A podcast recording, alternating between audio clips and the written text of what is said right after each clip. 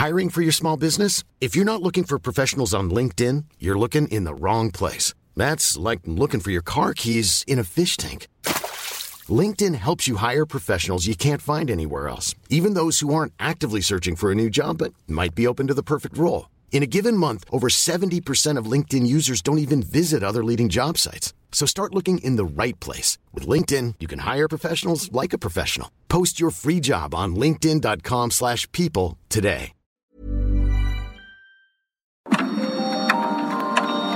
Dialogando con mis psicoanalistas. La doctora Ruth Axelrod, doctor Pepe Estrada y la doctora Rocío Arocha son especialistas comprometidos. Profesionales que se interesan realmente en ti. A través de El Heraldo Radio, un espacio personal, íntimo e incluyente.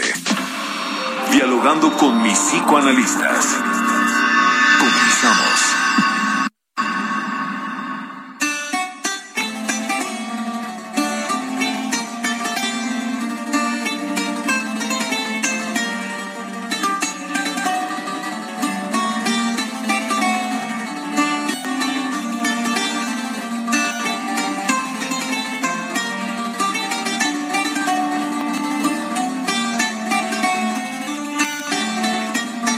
¿Qué tal? ¿Qué tal? Buenos días. Estamos, como todos los sábados, en su programa favorito, el programa favorito de la radio, dialogando con mis psicoanalistas. Soy Rocío Arocha y como cada sábado me encuentro con mi colega y amiga, la queridísima doctora Soy Ruth Axel, Rocío, muchas gracias. Efectivamente, es rico estar en este sabadito con este grupo tan eh, reflexivo con Rocío y también estamos cerquita de... Hola, yo soy Pepe Estrada, mis queridas doctoras, nuestros queridos radioescuchas. Un placer estar con ustedes como cada sábado discutiendo temas de actualidad y temas de mucha relevancia para nuestro crecimiento personal. El tema de hoy está interesantísimo, mi querida Rocío, porque nos habla no solo del origen de un hombre muy conocido, sino también de la historia de una princesa raptada. Empezamos con la historia de Europa, Rocío. Así es, así es, querido Pepe, qué gusto de escucharte hoy, eh, que estamos juntos los tres. Y bueno, pues sí, vamos a estar hablando de Europa, de el nombre de la princesa Europa, pero que también nos conecta con la mitología griega y con el tema en general de la mitología. Como ustedes saben muy bien, pues Freud, el fundador del psicoanálisis, le encantaba, le encantaba la mitología. Así que comenzamos.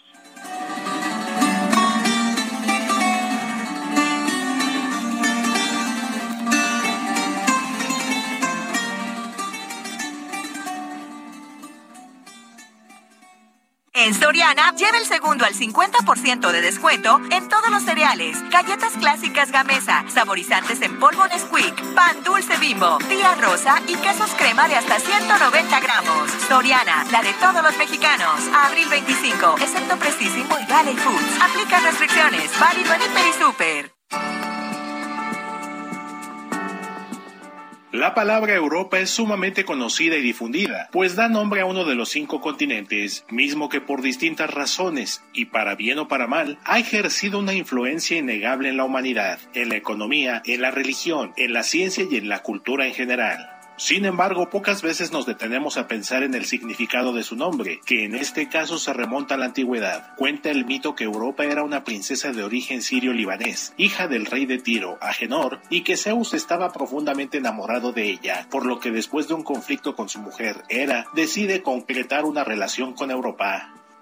El padre de Europa poseía una gran cantidad de toros, por lo que Zeus se convierte en uno grande y hermoso, toro blanco que resaltaba entre todos los demás. Al verlo Europa se le acerca y al comprobar que era manso, comienza a acariciarlo y a jugar con él, hasta que ya en plena confianza se monta sobre su lomo y es ahí que el toro comienza a cabalgar desenfrenadamente, dirigiéndose al mar, cruzando por encima de él y sin pararse hasta llegar a la isla de Creta en Grecia. Ahí, Zeus yace con ella y engendran a tres hijos, Minos, Radamantis y Sarpedón, que habrán de convertirse en los tres jueces del inframundo. La unión de Zeus y Europa fue breve, sin embargo, por el amor que Zeus le profesó, decide dejarle tres regalos, una jabalina que siempre daba en su objetivo, el perro Lelape o Lelaps, que una vez atrapada su presa jamás la soltaba, y el autómata de bronce Talos, encargado de la protección de Europa ante posibles venganzas de Hera o amenazas extranjeras. Al ser raptada, su padre encomienda a Cadmo, hermano de Europa, la tarea de recuperar a su hermana y llevarla de regreso a casa. La tarea lo sobrepasa, pues es como buscar una aguja en un pajar. Cadmo pasa sus días recorriendo Grecia y el continente en busca de su hermana y gritando su nombre por doquier. Según el mito, a ello debe su nombre ese bello continente. Recuéstate en el diván, vamos a pensar juntos alrededor de la mitología griega. Comenzamos.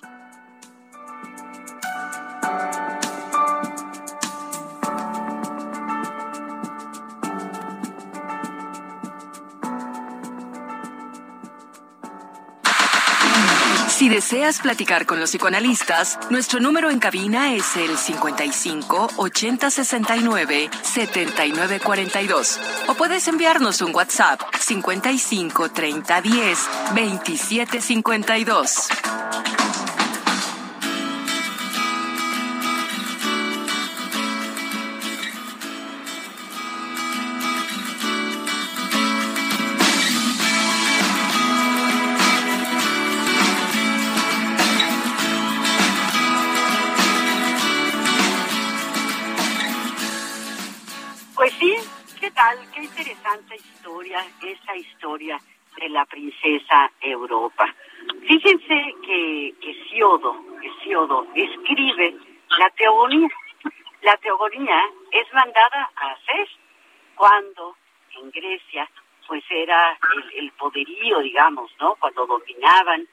Y entonces mm, dicen, pues hay que contar una historia de dónde venimos los griegos, ¿no? Y le, se le encargan a Hesiodo. Y Hesiodo escribe la teogonía en donde vemos todas las historias alrededor de las distintas figuras, importantísimas todas de la mitología griega. Hay que decir que los mitos, como los cuentos, son explicaciones de situaciones que todos los seres humanos vivimos o atravesamos por ellas. Nos sirven muchísimo para aprender, para entender. Eh, bueno, es fascinante, fascinante. Ahora debemos saber que no hay una sola mitología, hay muchas mitologías, hay la mitología celta, hay la mitología maya, hay la mitología olmeca, hay la mitología griega. A veces las personas nos confundimos y pensamos que la única mitología es la griega. No, no, no, no, no. Hay muchas mitologías y cada una contiene las historias de los dioses, de los hijos de los dioses, de las peleas, y cada una nos puede ayudar a aprender algo. Eh, Pepe. Fíjate qué interesante, Rocío, totalmente de acuerdo con lo y ninguna es mejor que otra, como bien lo como bien lo decías, ¿no? Hay mitologías tantas como culturas alrededor de este planeta. Y lo que sí es importante es que una de los que de las que nos ha llegado de forma más completa, de forma eh, que podemos reconstruir más ampliamente, es la griega. Pero bueno, como bien decías, también tenemos muchos datos de la nórdica, de la celta y de algunas eh, mitologías eh, prehispánicas, ¿no? De, origen indígena, no solo mexicanas, de lo que conocemos como México, sino también de lo que hoy pertenece a Sudamérica. Pero lo que es, eh, me parece muy relevante es poner este énfasis en lo que comentabas hace unos momentos de esta forma de entender la realidad y el mundo que nos rodea. A final de cuentas, una de las grandes aportaciones que realiza Sigmund Freud, el padre del psicoanálisis, a la cultura, al humanismo, es precisamente el ofrecer una explicación eh, que nos resulta no del todo disparatada o incomprensible de lo que son los mitos. Y en esencia, los mitos surgen como una forma de entender, de acomodar dentro de nuestro sistema de pensamiento limitado humano todos los fenómenos naturales y también eh, no solo de la naturaleza exterior, sino de la naturaleza interior humana que nos vamos enfrentando. Entonces vamos a encontrar mitos de muy diversa índole, los mitos de la creación, pero también los mitos de las pasiones humanas. Entonces, básicamente los mitos nos van a estar diciendo cómo funciona el mundo a la luz, a los ojos de nuestros antepasados y cómo funciona también el mundo interno a la luz de estos mismos antepasados, pero no por ser una explicación que viene de la antigüedad humana, deja de tener validez. Al contrario, lo que hemos encontrado y que nos sorprende cada, vez, cada día que nos acercamos a la mitología es que esos mitos que se crearon hace miles y miles de años en algunos casos, hoy día siguen teniendo vigencia. Mi querida Ruth, ¿tú qué piensas? Bueno, a mí me parece que este mito de Europa no me era muy familiar. ha sido interesante leerlo un par de veces para poder eh, ver qué metáforas o qué símbolos de aquella época siguen activos ahora, ¿no? Los, los relatos de la mitología también, aparte de explicar el mundo y el origen del mundo, también transmiten valores también nos abarcan cómo se resolvían los problemas en aquel entonces, ¿no?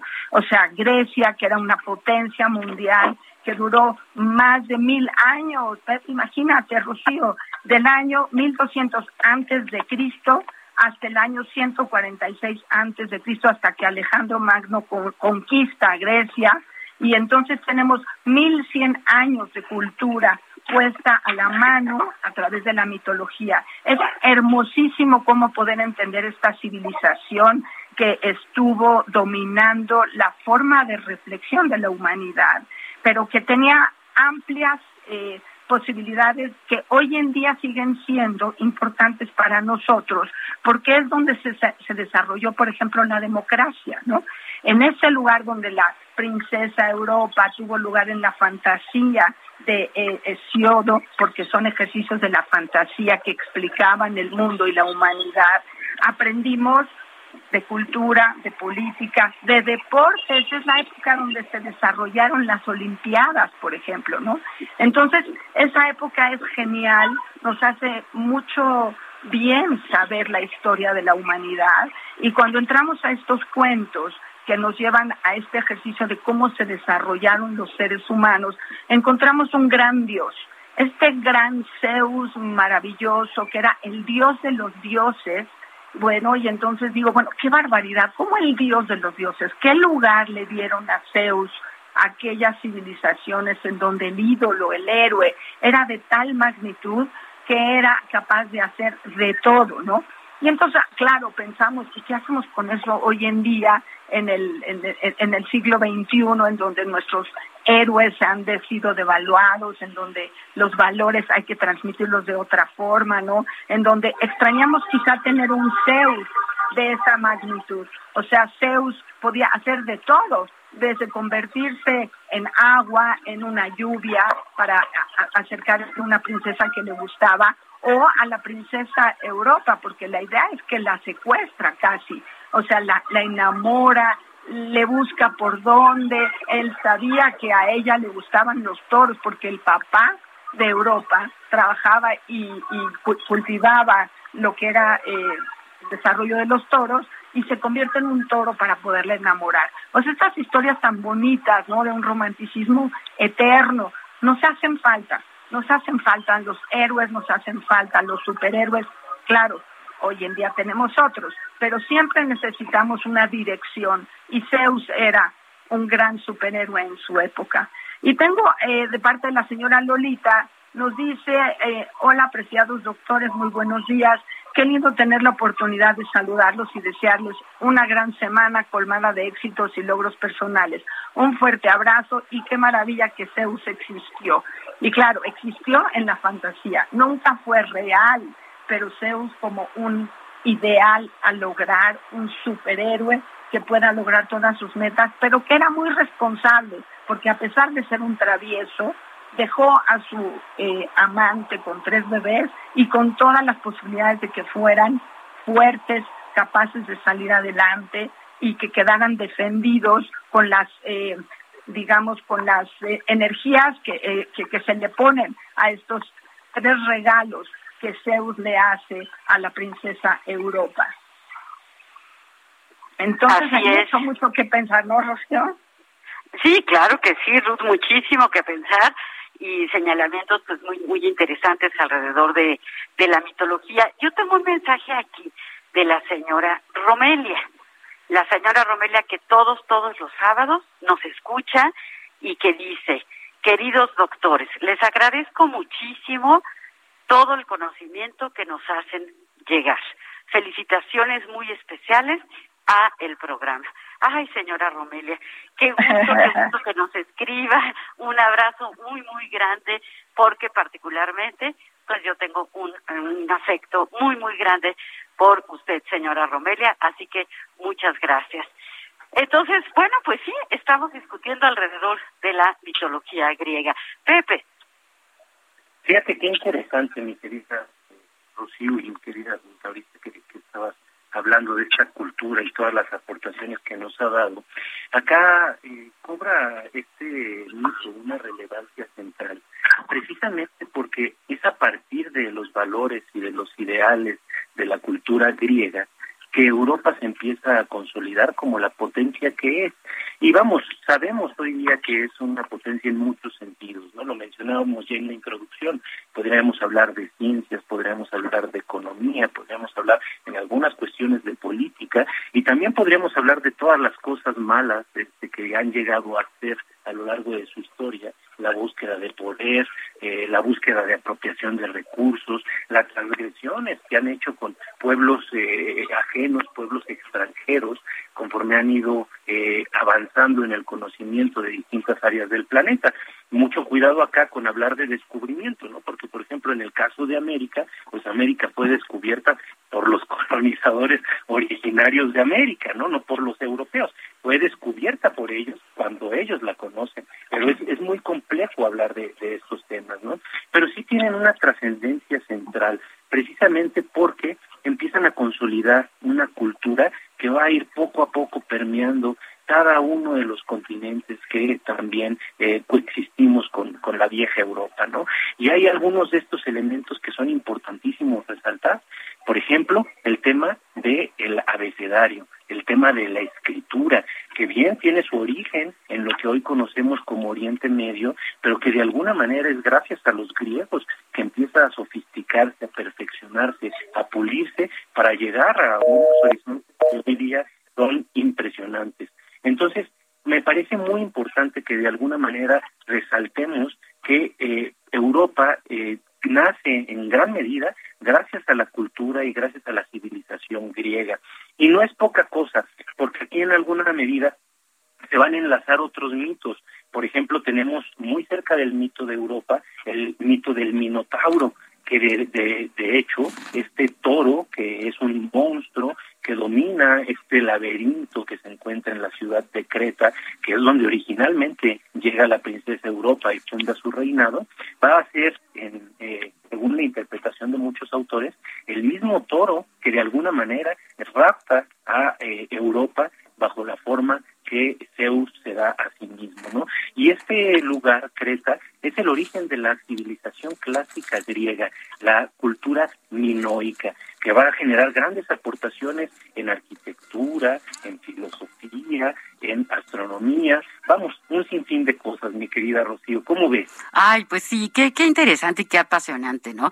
Eh, fíjate que yo durante muchos años pues he leído mucho de mitología griega porque me encanta y bueno, pues sabemos que para cada dios griego hay su equivalente romano. ¿Por qué? Porque el imperio romano, ¿verdad? Pues desde luego se, se fundamenta de modo muy, muy importante en, eh, eh, en toda la cultura griega. Eh, hay esta novela preciosa, Memorias de Adriano, escrita por la maravillosa Marguerite Yourcenar. Y bueno, ella alguna vez le pregunta, ¿no? Que, que de quién sabía más en el mundo y dice, pues mucho más que de mi padre, que al, padre al que quiso muchísimo, pues de Adriano. En Roma está el templo de Adriano y Adriano se educó en, en Grecia. Y entonces Adriano, le debemos a este emperador, a Adriano, amigo de Plotina, eh, que decía, Plotina decía, una biblioteca es un hospital para el alma, ¿no? Bueno, frases preciosas. A mí me, me, fascina Adriano y me fascina todo lo que hizo porque él era un firme creyente de la educación, de las escuelas. Eh, en fin, entonces, bueno, el, el gran Zeus, que era tremendo, tremendo, muy enojoso, se ponía muy de, muy de, muy mal humor, por eso lo representan con, con el rayo, ¿no? Él es Júpiter, él es Júpiter para, para los romanos, ¿no? A mí me gusta hacer estos concursos de, a ver, Artemisa para los griegos, Diana para los romanos, eh, Venus es para, para los romanos, pero tenemos que irnos a un corte, así que regresamos.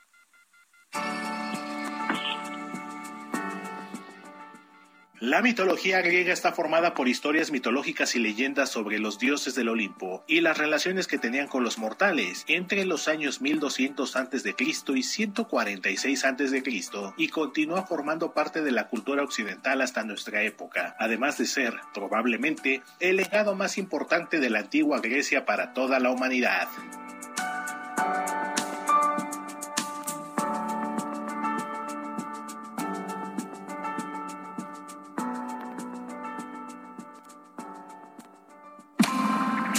Dialogando con mis psicoanalistas.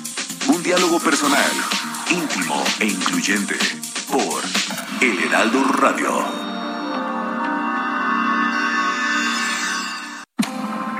Esto es Dialogando con mis psicoanalistas. Estamos de regreso.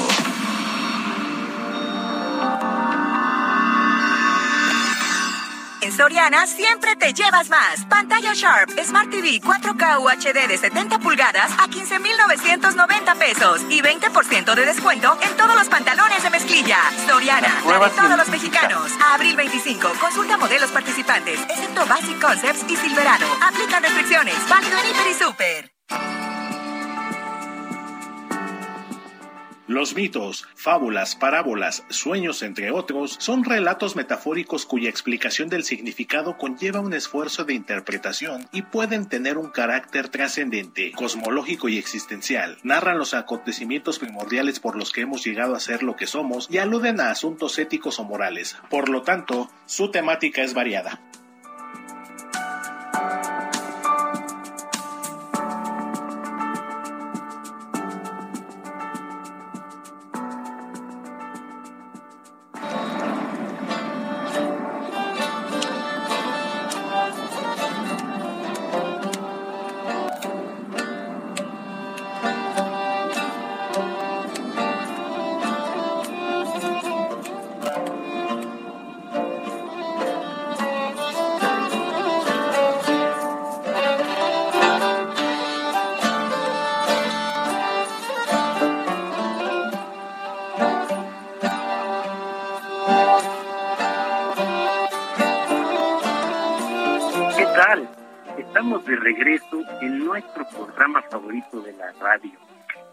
De hoy, como cada sábado, trayendo temas de actualidad que nos ayuden a reflexionar para entendernos mejor y para entender mejor también aquellos que nos rodean.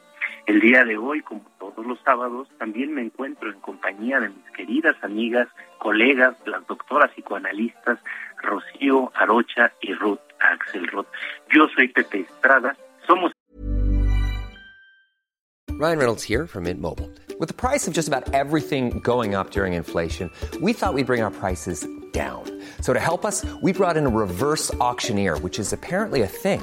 Mint Mobile unlimited premium wireless. Ready to get 30, 30, bit to get 30, bit to get 20, 20, 20, bit to get 20, 20, bit to get 15, 15, 15, 15 just 15 bucks a month. So, Give it a try at mintmobile.com/switch. slash $45 up front for 3 months plus taxes and fees. Promo for new customers for limited time. Unlimited more than 40 gigabytes per month slows. Full terms at mintmobile.com. el Heraldo Radio y venimos de escuchar unas canciones maravillosas, populares griegas, a cargo de cantautores, de compositores regionales, anónimos, que se pierden en el tiempo y que es muy difícil rastrear, pero que siguen endulzando nuestros oídos cada día. Eso, entre muchas otras cosas, la música, las matemáticas, la aritmética, la filosofía, la astronomía son parte del legado que nos han dejado estos eh, antepasados muy remotos ya eh, de todos y cada uno de nosotros. Hoy día, los que nos podemos llamar eh, descendientes de ellos, es decir, prácticamente todos, que somos ciudadanos ya de este mundo, tenemos mucho que agradecerles y vale la pena ir recordando sus aportaciones.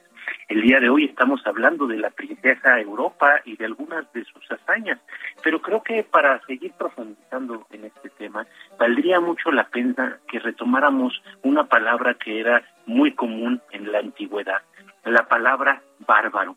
Y esta palabra que nos puede remitir a algo violento, a algo atroz, a algo que no respeta límites, que no respeta autoridades ni fronteras, en realidad a lo que se refería, a lo que hacía alusión en la antigüedad, era simple y sencillamente a los extranjeros. Bárbaro es aquel que está fuera de los límites de lo que es el terreno al cual yo pertenezco. No solo el terreno eh, físico, el terreno geográfico, sino también el terreno cultural. Y con respecto a esto, pues podemos eh, profundizar respecto a muchos temas, mi querida Ruth. ¿Qué piensas al respecto? Bueno, me encanta, ¿no? Porque todo este ejercicio de la política y la democracia que logró establecer el pueblo eh, de Grecia, ¿no? Eh, para poder entender quién pertenecía y quién no pertenecía, ¿no? Ellos tenían sus ciudades, Pepe les llamaban polis, ¿no? Entonces tenías eh, un ejercicio muy organizado en donde había una parte alta, en donde estaba la parte religiosa, donde estaba la parte de los ciudadanos y la parte de los no ciudadanos. Entonces tenías al mismo tiempo a los bárbaros, pero tenías los que habían nacido en ese lugar, se llamaban ciudadanos, y los no ciudadanos que tenían otros derechos, ¿no? Y si te digo quiénes eran los no ciudadanos, vamos a tener problemas porque eran los extranjeros, que es lo que tú decías, eran los bárbaros eran los esclavos y eran las mujeres, ¿no? Las mujeres bellas o no bellas no tenían el derecho de ciudadanos. Entonces, imagínate lo que ha venido pasando de 1200 años antes de Cristo a 2000 veintitantos que llevamos hoy para que la mujer tenga el mismo derecho al voto porque eso se refiere especialmente a la democracia, ¿no? Las decisiones por votación. Y la historia, si nos podemos pensar cómo ha venido evolucionando y cómo esta fortaleza, ¿no? De los grupos van organizándose, pues es, es, es increíble, entendemos mucho más. Y bueno, tengo aquí el mensaje de Mauricio Ramírez que nos dice saludos, excelente programa. Y sí, la mitología era la forma de transmitir enseñanzas y también eran los cómics de aquella época o las películas de los superhéroes, como se ha mencionado hace un momento, ¿no? O sea, esta era la cultura que se transmitía a través de esta eh, posibilidad de las metáforas, de los cuentos, de qué era importante y qué no era importante en ese momento. Y quiero también mencionar que en el corte recibí una llamada del licenciado Carlos, le decía yo que no puedo contestarle en teléfono, que hable a la cabina, espero que no tarde en llamar porque nos va, nos va a dar mucho gusto saber qué nos quiere decir. Pero, eh, Rocío, creo que tienes un mensaje. Así es, así es, Ruth. Eh, de hecho, ya tengo dos, ya tengo dos. Uno es de Cuquita Beltrán, que nos dice que muchas gracias por el interesante tema y que para ella uno de sus personajes favoritos pues es Penélope. ¿Cómo, cómo, cómo olvidarla, verdad? Además con la canción tan, tan hermosa de, de Serrat, ¿no? Muchas gracias, Cuquita. Y también tenemos un mensaje de Ana Lilia Peris. Muchísimas gracias. Nos dice que eh, que nos felicita, que gracias por compartir tanta cultura, que aprende mucho cada sábado escuchando nuestro programa. Así que pues también muchísimas gracias a Ana Lilia, muchísimas gracias también aquí a Héctor Vieira, nuestro productor que es maravilloso. Eh, no estoy viendo ahorita a Quique, pero tenemos aquí a nuestro controlador que también es extraordinario. Entonces, pues muchísimas, muchísimas gracias. Nuestro controlador. Así es, porque pues está en los controles, entonces nos... El Big Brother. Exactamente, nos tiene controladísimos, entonces pues, pues así, así es, ¿no?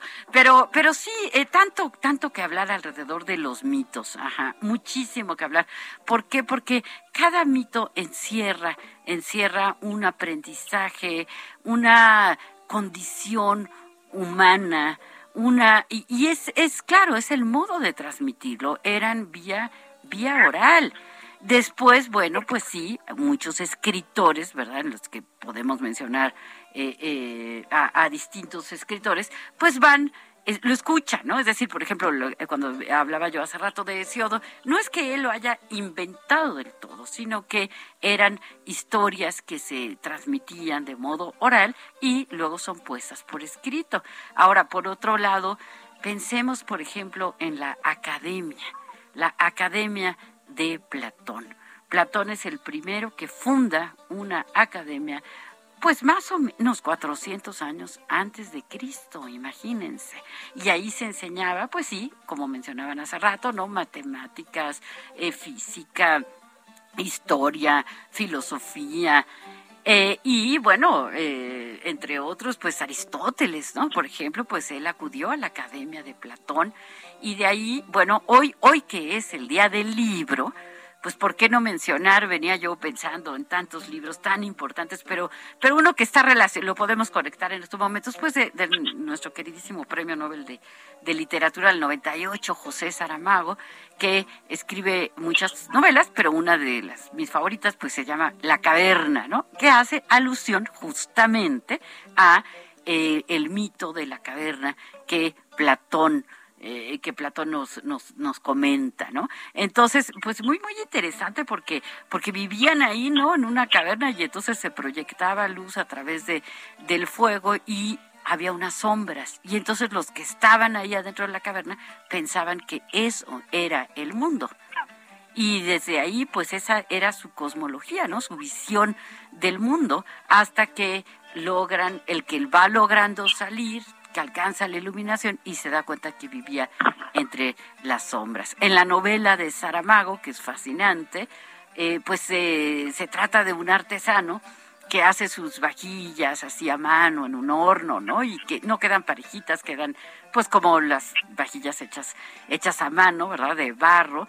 Y hay un centro comercial que está llegando a esa población y pues al pobre al pobre artesano le dicen que ya no le van a comprar sus platos porque no son idénticos, porque no son de plástico, eh, porque no se pueden meter al, al microondas, ¿no? Entonces, bueno, es una crítica, es una crítica muy inteligente a el mundo de las, de las ideas en el sentido de que a veces vivimos con ideas confundidas, eh, con ideas eh, incorrectas alrededor de lo que debemos consumir o de lo que no debemos consumir. En fin, una novela que recomiendo ampliamente. Pepe. Fíjate qué interesante, e, e, es, un libro maravilloso y creo que haces una reflexión eh, muy pertinente, sobre todo eh, siendo como bien señala el, día del libro, ¿no? Eh, festejando el cumpleaños de este gran amigo que ha tenido la humanidad desde hace ya varios siglos. Y fíjate que a mí me gustaría hacer de nueva cuenta un pequeño homenaje porque también hace eh, mucho sentido y está muy relacionado con lo que estamos tocando, al libro de Irene Vallejo, El infinito en un punto, que en realidad... Este es, el mejor. ¿Perdón? Este es el mejor. Acaba de estar Irene Vallejo hace dos semanas en México. Sí, caray, y la, entrevistaron, este, vi varias, varias entrevistas con ella y bueno, importantísimo, porque además hace eh, una especie de biografía de, de libro. Y aquí me gustaría también, para, para hacer este pequeño homenaje, pues recalcar eh, y retomar este tema de la palabra bárbaro, porque hay que entender que la cuna de la civilización no es Europa, la cuna de la civilización, ojo, eh, no de la humanidad, de la civilización es el Medio Oriente. Entonces, desde el punto de vista de los orientales, los bárbaros en realidad eran los europeos, los bárbaros en realidad podríamos ser también nosotros, los americanos, es decir, todos aquellos que estábamos fuera, eh, lejos del dominio de sus tierras. Sin embargo, el mito de Europa que es el, tema que estamos tocando el día de hoy, nos habla un poco de esta violencia con la cual se conseguían las cosas antes. Hace poquito la señora Lolita, Ruth y Rocío también mencionaban el temperamento este, y el carácter de, de Zeus y de algunos de, de los dioses y diosas, también hay que mencionarlo, ¿no? Tomaban lo que querían, agarraban lo que deseaban sin importar lo que estuviera atravesándose en el camino, lo que los, lo que los obstaculizara, ¿no? Era para ellos un deseo y se convertía en realidad. Y en esencia el mito de Europa nos habla un poco de esto. Es el rapto de la cultura, el rapto del abecedario, el rapto de las letras, el rapto de un sistema de pensamiento que se ha de adaptar a Occidente y que irá floreciendo como en ningún otro lugar. Y esto sí es bien importante resaltarlo. Nuestra cultura proviene de la expropiación de culturas extranjeras, ¿no? Todos los que nos podemos llamar occidentales, que yo no sé muy bien qué sea eso, pero a lo que denominamos hoy día occidente, tenemos una deuda importantísima con esta cultura y esta civilización que surge gracias a la princesa Europa. Tenemos varios mensajes, mi querida Ruth y, Rocío, vámonos con ellos. Sí, sí, sí. Eh, perdón, rapidísimo, nada más. Alan Hernández es nuestro controlador, porque dije muchas gracias, pero no dije su nombre y pues hay que decirlo. Así que eh, muchas gracias y adelante, Ruth. Ok, nos dice Pati Pacheco que ya le extrañábamos, pero nos dice buenos días. Eh, sí, es muy bella la mitología y refleja la cultura. A mí me gusta la mitología nórdica que reconoce la fuerza y el apoyo de las mujeres con las valquirias y las valquirias con B chica y con W. Los, los celtas tenían sus dioses, pero esas valquirias eran valientes y adelitas de guerra autosuficientes y fuertes en su cultura donde hay y había matriarcados. Benditos los libros, son amigos permanentes, rejuvenecen y hablan de todos los temas y soy amante de los libros. Saludos eh, a todos ustedes en este sábado y muchas gracias por su atención. Patti, qué gusto escucharte. Y tenemos aquí, eh, el, eh, al fin creo, unas palabras de Carlos que creo que no se pudo eh, conectar, lo lamento mucho. Excelente programa, los mitos alimentan la creatividad y revelan la intrincada situación motiva y, y, motivación de la existencia. Y bueno, yo quería nada más retomar que en esto de habernos incluido en las otras culturas o haber secuestrado algo de las otras culturas, las culturas anteriores eran politeístas, tenían el permiso y la obligación de amar a muchos dioses a la vez.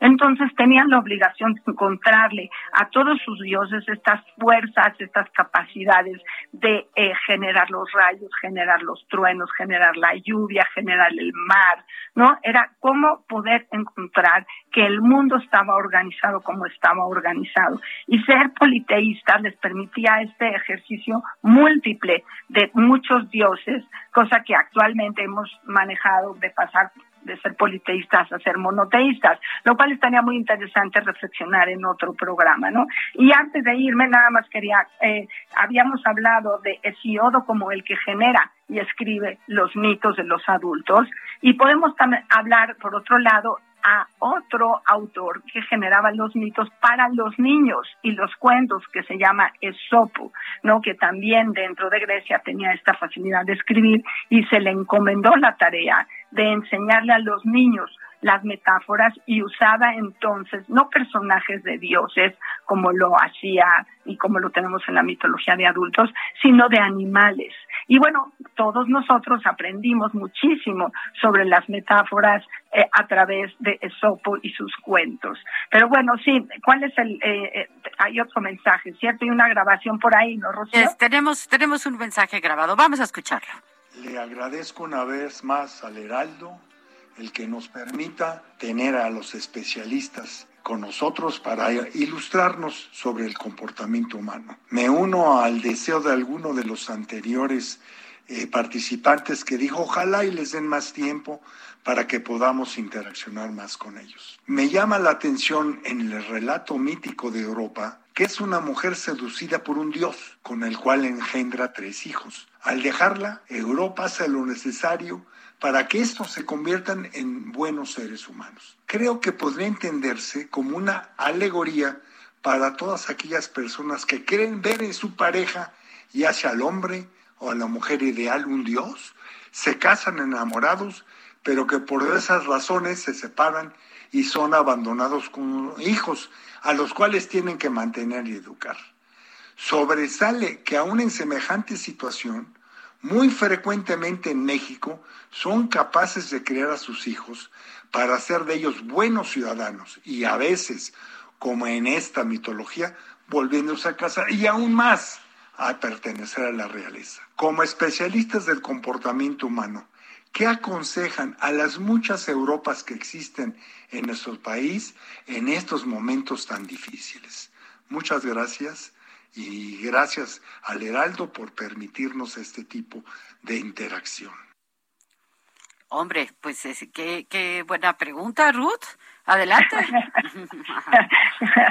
Eh, eh, creo que esta posibilidad de que las mujeres actuales, los hombres actuales, podamos imaginarnos cómo otras culturas en otra época de la historia, otras personas resolvieron sus problemas, pues nos da esta posibilidad de pensarnos capaces. Bueno, si esta chica hace dos mil años hizo esto, no, de hecho hace tres mil, hizo esto y logró esto, bueno, ¿qué de esto puede ayudarme a mí a resolver los míos? Es decir, la humanidad ha tenido los mismos problemas siempre, los seres humanos con cabeza, dos manos, dos pies, hemos tenido que confrontar la pulsión, el deseo, la realidad, la creación, la procreación y resolverlo. Y si lo han resuelto ellos, seguramente podemos resolverlo nosotros, las mujeres, los hombres, nos tenemos que responsabilizar de nuestras pasiones, ¿no, Pepe?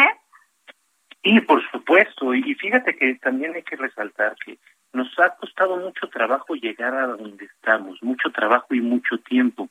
Todavía no estamos donde queremos estar, creo que nos va a llevar todavía un tiempo de evolución, de cuestionar eh, los eh, valores eh, culturales, sociales, actuales, para estar constantemente creciendo y cambiando aquellas cosas que de alguna manera nos han alejado de esta pretendida humanidad. Pero sí me gustaría resaltar que aún con todas las barbaridades que somos capaces de, conseguir los seres humanos, aún con todas las barbaridades que se daban en la antigua Grecia y que de alguna manera ya mencionabas, mi querida Ruth, como por ejemplo solamente los ciudadanos, eh, los griegos nacidos este, de cuna este, de casa, de casta, eran ciudadanos y no todos los demás eh, que, que, eran más bien considerados esclavos y las mujeres que tenían un lugar varios peldaños abajo.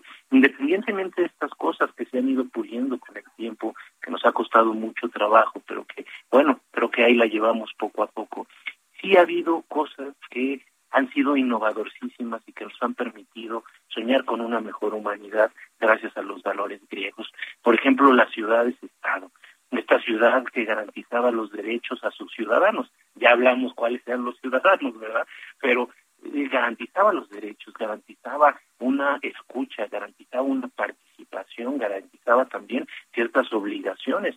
Las, las relaciones más o menos equitativas se empiezan, se comienzan con estas ciudades, ¿no? Y bueno, a final de cuentas, lo que me gustaría tratar de abordar antes de que se nos termine el programa es que aparte de estas metáforas que incluye el mito de la princesa Europa raptada y que tienen que ver con la cultura, también hay metáforas que tienen que ver con lo individual. Los mitos siempre van a tener una parte histórica, una parte de la naturaleza y una parte de la naturaleza humana, como bien lo mencionábamos hace unos momentos.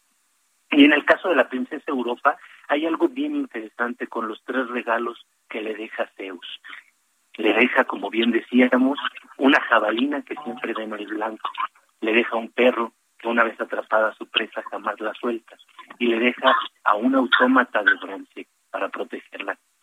Me pregunto, mi querida Ruth y Rocío, si esto no es un ejemplo, una semblanza, una analogía de lo que va a representar el pensamiento griego para la humanidad. La capacidad de razonar, la capacidad de criticar, de cuestionar, de ser valientes y de enfrentarnos a nosotros mismos para ser cada vez más humanos, para ser cada vez más cercanos a nuestros propios valores, a nuestros propios ideales y cuestionar este mundo para poderlo entender mejor.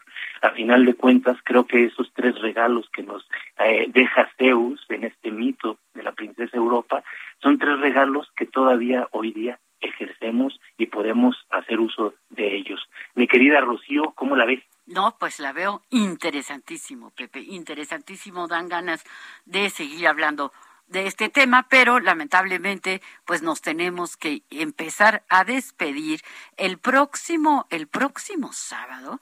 Adivinen de qué vamos a hablar. Pues obviamente se celebra el Día del Niño y nosotros vamos a estar hablando del niño interior, el niño que todos llevamos dentro porque todos fuimos niños. Entonces, eh, vamos a estar recordando anécdotas de la infancia y tocando este tema tan lindo de, de, los niños. Así que, bueno, pues ha sido un inmenso placer estar con, con ustedes. Gracias a todos nuestros radioescuchas. Soy Rocío Arocha. Me despido. Que sea una semana productiva para todos. Adelante, Ruth. Sí, perdón. Pepe, te cuidas mucho esta semana, se acercan épocas interesantes. Hacerse niño otra vez es divertido, pero también es peligroso. No nos vayamos a parecer a Zeus, tú. Muy divertido, muy divertido, mi querida Ruth. Hay que acordarnos de esas bellas historias que hicieron de nosotros lo que hoy somos. Y bueno, yo me despido con un caluroso saludo, abrazo a todos y cada uno de ustedes. Soy Pepe Estrada, un placer que nos estemos escuchando. Hasta la próxima. a todos. Bye bye.